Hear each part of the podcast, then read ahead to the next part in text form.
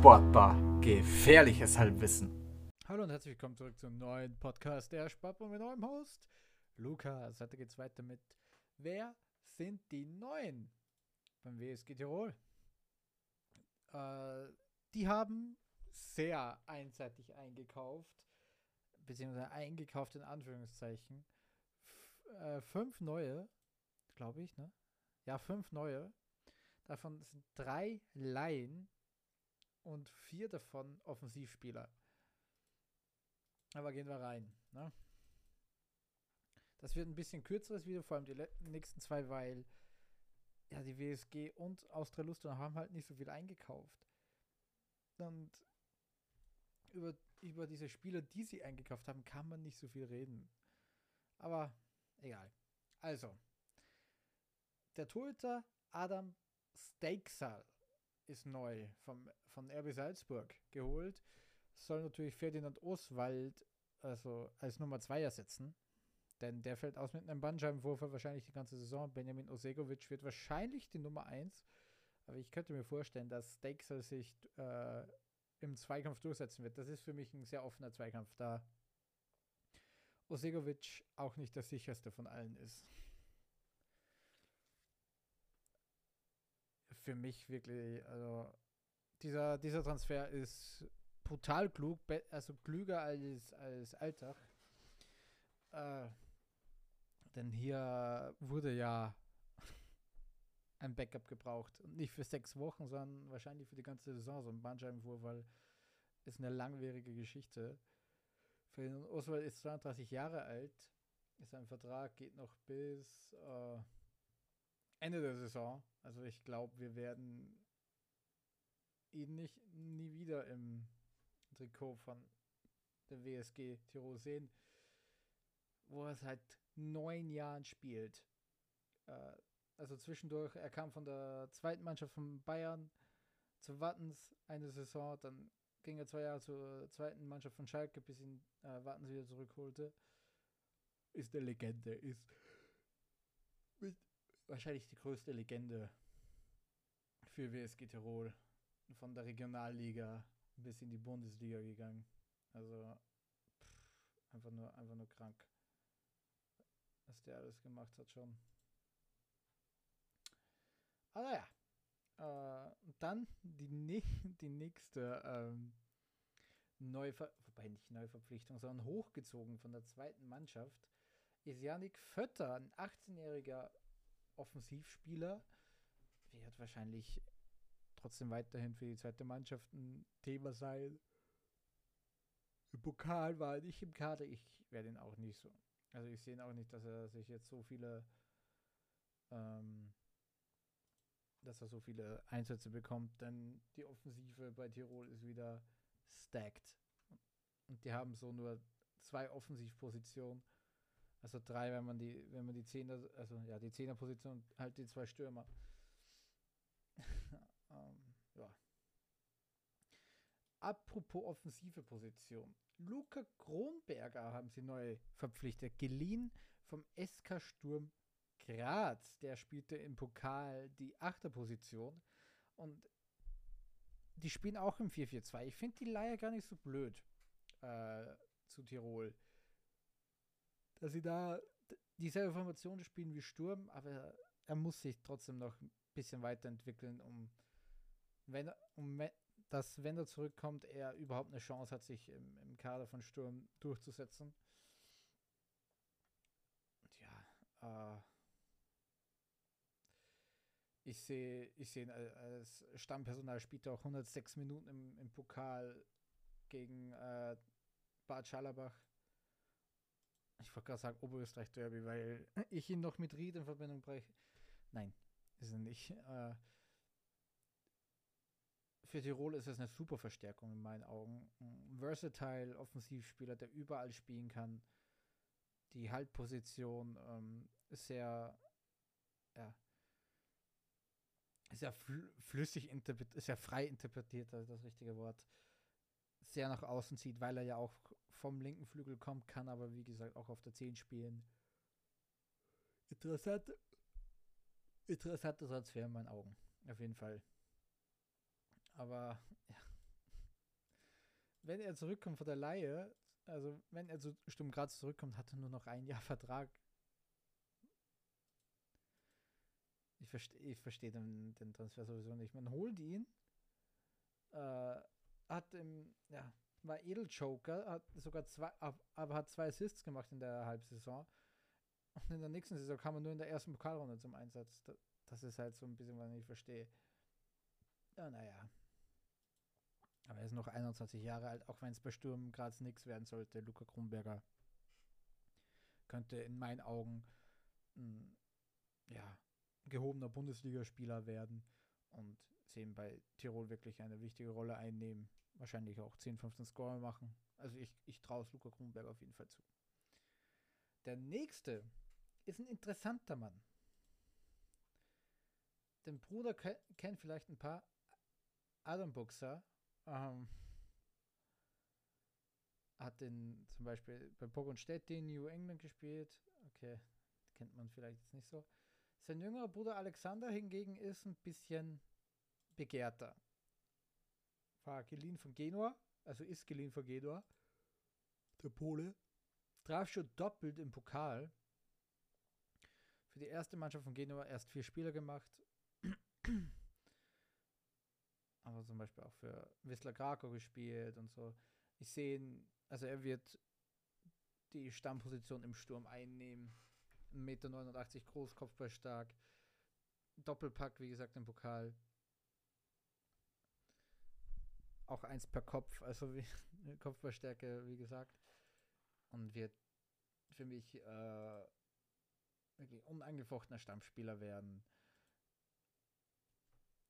Und ich kann mir auch vorstellen, dass der 15 Tore macht. Das wäre typisch Tirol, dass sie wieder einen Stürmer aus dem Hut zaubern, äh, der richtig abgeht. Ich gucke mal kurz an das Sofas, also Sofascore-Statistiken.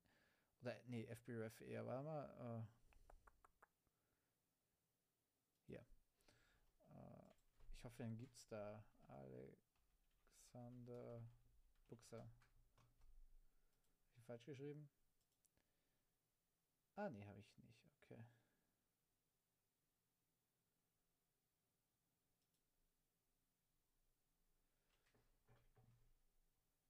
Okay, da gibt es jetzt nicht sowas wie Advanced Stats von ihm. Okay, schade.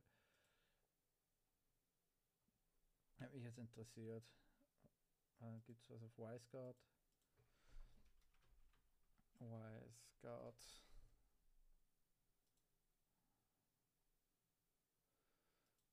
Ich muss kurz durchgucken. Uh, nee, okay, ich finde auch nichts. Ja, aber es ist für mich auf jeden Fall eher, eher der Abschlussspieler, der und auch der Wandspieler, der abtropfen lässt.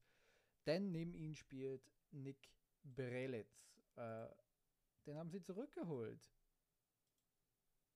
Beziehungsweise für ein Leihgeschäft zurückgeholt war ja, ja von in der Saison 22, 23 wie ein halbes Jahr da und wurde weiterverkauft an Cagliari und jetzt wieder ausgeliehen nach dem halben Jahr.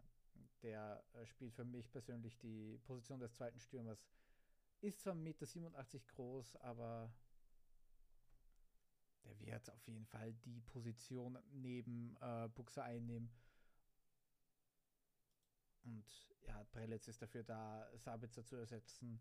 Also ich sehe da ich sehe das Potenzial für eine sehr, sehr äh, potente Offensive beim WSG Tirol, die für diese Liga sogar ein bisschen gehoben ist. Und wenn, wenn man sich das anguckt, die Offensivreihen, Yannick Fötte ist 18, Lukas Kronberger ist 21, Thomas Geres ist 20, Alexander Buxer ist 20, Nick Prelitz ist 22, Justin Forst ist 20 und Dennis Tomic ist 25.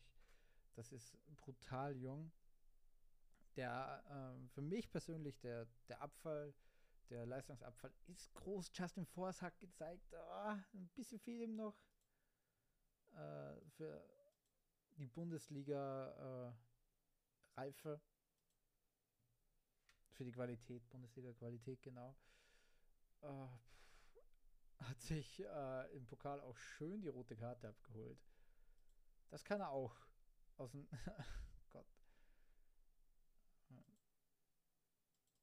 also gesperrt sein.